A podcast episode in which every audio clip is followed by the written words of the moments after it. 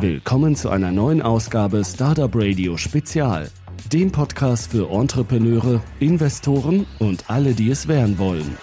Herzlich willkommen zu einer neuen Talkrunde. Und weil eine Talkrunde ohne eure Gäste nur halb so viel Spaß macht, haben wir unseren Fintech- und Excel-Spezialisten sowie Moderator Jörn dabei. Hallo Jörn. Hallo. Sowie Elder aus Frankfurt, der Big Data atmet und lebt.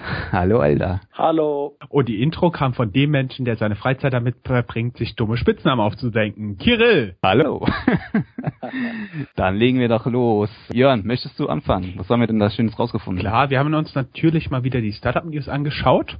Für mich hat sich der April angefühlt, wie wenn er der Monat der Übernahmen war. Natürlich waren die Sammer-Brüder wieder am Start. Die haben das Münchner Lieferlogistik-Startup Volo übernommen. Der Marktplatz für Wellnessanbieter Velmio ging an das niederländische Startup Treatwell. Oxford Dictionaries übernahm das Hamburger Startup Babla. Entschuldigung, wenn ich das falsch ausgesprochen habe, ich bin da im Banause. Windeln.de expandiert in Osteuropa dank eines Zukaufs von Fedo aus Tschechien. Vermeer Dimanche schnappte sich den Berliner Content-Produzenten und im Reisebereich Chips by Tips. BlaBlaCar kauft Mitfahrgelegenheit.de und Fiber, ehemals SponsorPay, schluckte das Startup Falk Realtime aus Düsseldorf. Puh, das waren schon einige Meldungen, oder? Auf jeden Fall. Also viele Übernahmen habe ich ehrlich gesagt noch nie mitbekommen. In einem Monat. Und, Respekt. Und ganz ehrlich, Leute, wir haben euch noch ein paar unterschlagen, sonst wäre das hier stundenlang gegangen und ihr wollt ja mehr wissen als einfach nur mir zuhören. Das ist immer ein bisschen doof. Genau. Und jetzt mal was aus dem Fernsehen. Die Jagd ist eröffnet. Die erfolgreiche Fox-Gründershow Die Hölle der Löwen bekommt mit dem Original Shark Tank Konkurrenz im deutschen Fernsehen.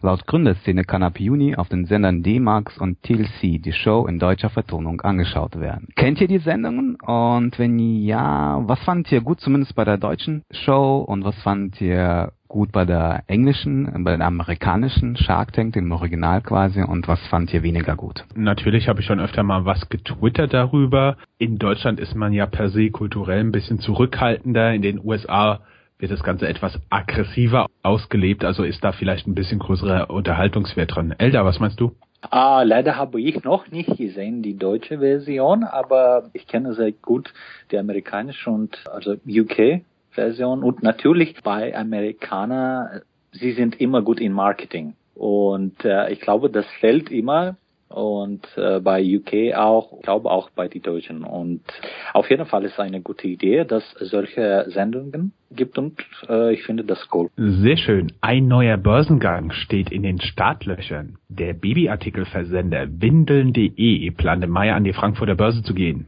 Ist die Börse eigentlich nach eurem Geschmack der richtige Platz für ein E-Commerce-Startup, um dort Geld einzusammeln oder gibt es da nicht bessere Ideen? Was glaubt ihr, Jungs? Das ist eine gute Frage. Also ich meine, äh, zumindest finde ich es gut, dass die Startups sich jetzt trauen, an die Börse zu gehen, nach dem Zalando und Rocket Internet Börsengang. Ich frage mich, ob es der richtige Platz ist für ein E-Commerce-Startup. Aber ich habe halt ehrlich gesagt noch nicht viel von Windeln.de kennengelernt. Die sind schon länger am Markt, das weiß ich. Und das Geschäft scheint zu funktionieren. Aber ähm, ich weiß nicht, ob es etwas ist, wo der Normalverbraucher ja sich Aktien dann holen würde. Oder es, es ist tatsächlich nur für große Unternehmen oder Fonds, die einfach damit in ihr Portfolio das Unternehmen nehmen ja, und versuchen damit halt dann ihr Geld zu verdienen. Was denkst du, Jörn? Du bist doch hier unser Fintech-Spezialist, Finanzspezialist. Das stimmt, aber mit IPOs habe ich per se nichts am Hut. Ich habe da auch keinerlei Berührungspunkte mit gehabt, aber nach meinem Verständnis ist es so, dass auch bei Rocket Internet und Zalando zu ganz, ganz großen Teilen institutionelle Investoren dahinter stehen, die diese spezielle Exposure, also diese, diese Möglichkeiten, die sie mit diesem Investment haben, praktisch als eine Art Option dass die das in ihrem Portfolio wollen und dass es daher einen entsprechenden Bedarf für diese Art von Startups gibt. Ich wüsste nicht von allzu vielen Privatinvestoren, die in Rocket oder Zalando investiert hätten. Das siehst du ja auch zum Beispiel, wenn du dir anschaust, wer hat die beiden Startups mit Kapital ausgestattet, bevor sie an die Börse gegangen sind. Und im Endeffekt ist es auch immer eine institutionelle Story. Und weiß jemand, wie das geht jetzt mit Rocket Internet? Tags, wie das geht hoch oder normal. Ich habe noch nicht gesehen. Ich weiß, dass das hat äh, letztes Jahr passiert, aber habe ich nicht gefolgt, wie das geht jetzt. Aber äh, also meine Meinung, das natürlich ist immer zu schwer IPOs zu machen, wenn äh, ein E-Commerce-Plattform ist nicht so groß wie Rocket Minds Internet. Aber es kann sein, eine gute Werbung, ich glaube, für jedes Startup und auf jeden Fall, ich finde das gut, dass mindestens sowas passiert. Und ich weiß nicht, vielleicht ist äh, auch, äh, kann eine gute Idee sein, äh, ein Marktplatz, ja genau, Marktplatz für Startups oder mindestens für Online-Businesses wie in den USA. Es gibt diese Nasdaq und es gibt New York Stock Exchange und was denkt ihr? Also in Deutschland gab es ja früher mal den, den berühmt-berüchtigten neuen Markt, der abgegangen ist wie eine Rakete und dann in sich zusammengefallen ist wie ein Kartenhaus. Da gab es noch solche Werte wie Pixelpark, äh, EMTV und wer nicht da alles war. Ich glaube, aus der Vergangenheit hat man gelernt und möchte das explizit nicht wiederhaben. Ich habe noch mal ganz kurz auf den Kursverlauf der Rocket-Aktie geschaut, die ist knapp unter 40 in den Handel gegangen und steht aktuell etwa bei 45 Euro. Also es, es gab schon mal einen Hoch von 55, es ging aber auch tiefer als 35 Euro. Also bisher noch nicht so nicht auffällig und leichter Trend nach oben. Ich habe mal bei Zalando jetzt mal nachgeschaut. 20.10.2014 Öffnungskurs lag bei 18 Euro und ein paar zerquetschten und liegt aktuell bei 27 Euro. Immerhin ein kleiner Schub. Ja, das müsstest du mal in Relation zum DAX sehen, der ja auch ja. eine ganz schöne Performance hingelegt hat. Auf der anderen Seite ist natürlich die Frage, ob du diese Größen, die da im DAX drin sind, sei es jetzt Deutsche Telekom, Siemens, Deutsche Bank oder wer da sonst noch alles vertreten ist, ob du die wirklich mit Zalando vergleichen mhm. kannst. Aber bisher scheinen sie beide eine gute Performance gemacht zu haben. Das Interessante wird wahrscheinlich eher sein, wenn es einen wirtschaftlichen Abschwung gibt, wenn das Geld nicht mehr so einfach verfügbar ist, was passiert dann mit diesem Modell?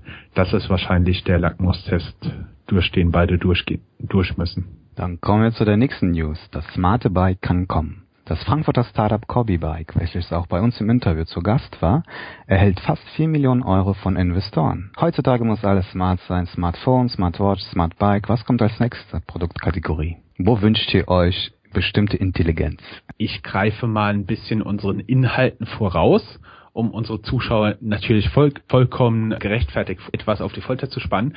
Wir haben ein Interview auch mit einem Startup hier aus Frankfurt gemacht mit den Wearables 2.0. Sprich, du hast dein Smartphone, du hast das Wearable 2.0, du legst dich aufs Bett und zack, lässt dich fit machen.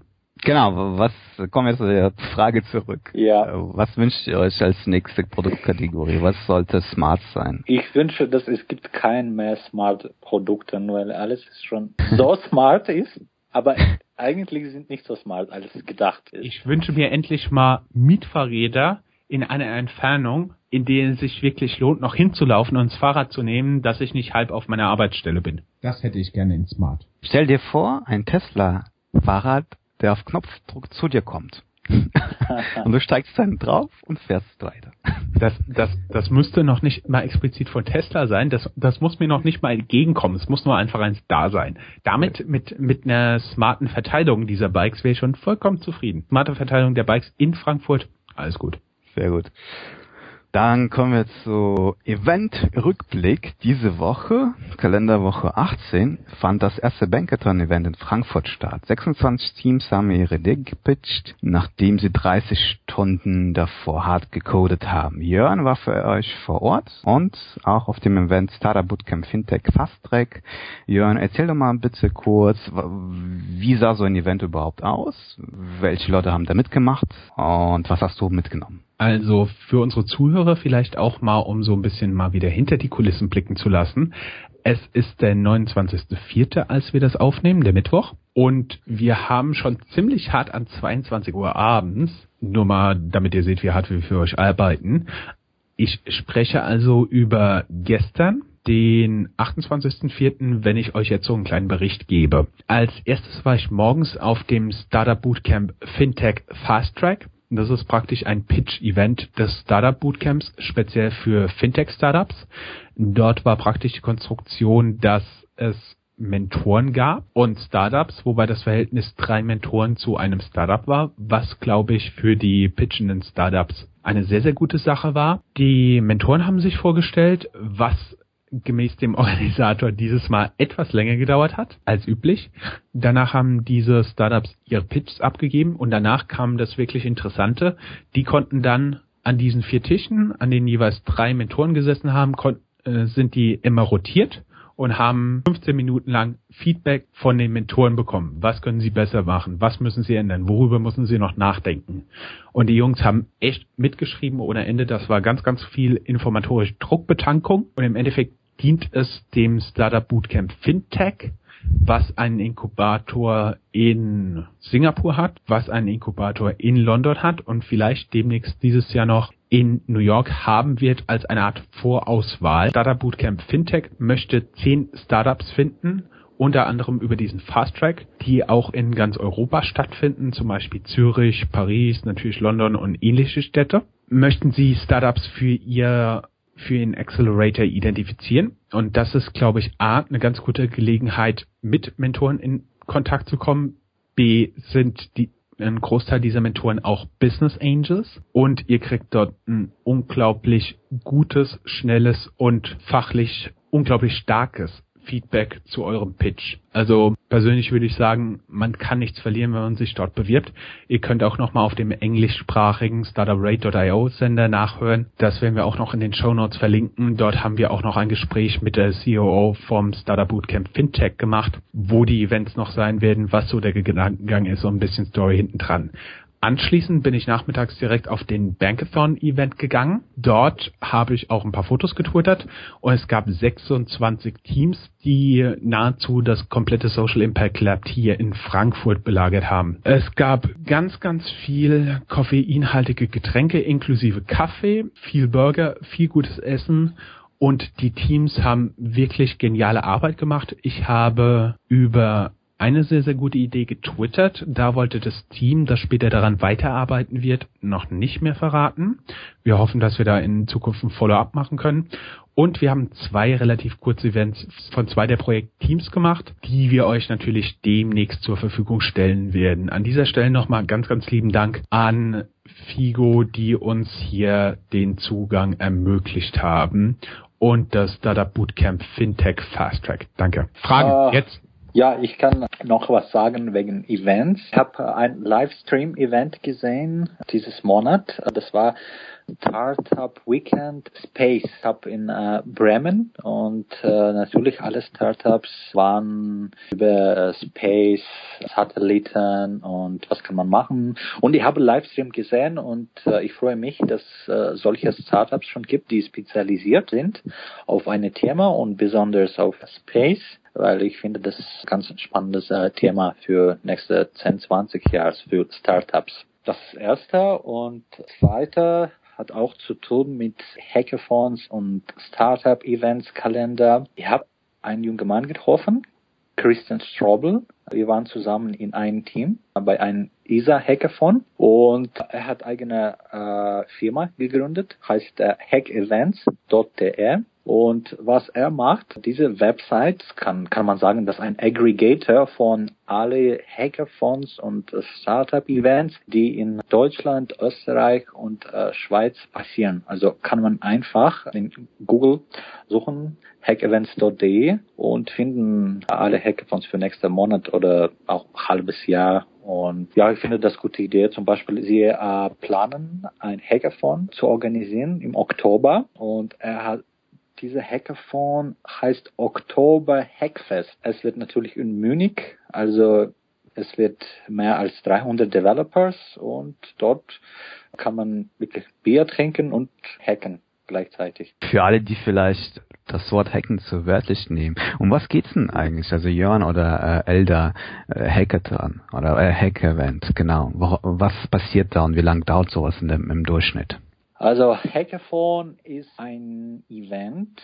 Es hat natürlich nichts zu tun mit nur mit äh, Programmieren oder Developers. Hacken bedeutet verbessern. Normalerweise die Leute, die kommen es nicht an Arbeit, sie äh, kommen die meisten am Wochenende und sie teilen in Teams. Es gibt verschiedene Formaten, wie zum Beispiel Hack Together. Bei Hack Together, es gibt keinen Wettbewerb zwischen Teams. Teams einfach äh, versuchen, im eigenen irgendeinen Prozess verbessern oder auch zu einer tolle Idee zu kommen, was kann man machen mit zum Beispiel mit Data. Und was äh, finde auch interessant, dass bei Hackathons wirklich so viele Leute treffen, die wollen zusammen was machen dann später. Und ich weiß schon, dass äh, ein paar Startups, die haben bei Hackathons angefangen. Also Hackathons, das nicht nur um zwei, drei Tage einfach kommen und zu hacken, ist wirklich eine gute Zeit, um Partner zu finden und dann weiter Startup zu gründen. Bankathon war dieses Mal natürlich, wie der Name schon sagt, speziell auf Fintech ausgerichtet und man konnte mit den APIs von Genie und Figo arbeiten. Das war praktisch der Rahmen, in dem sich das bewegt hat.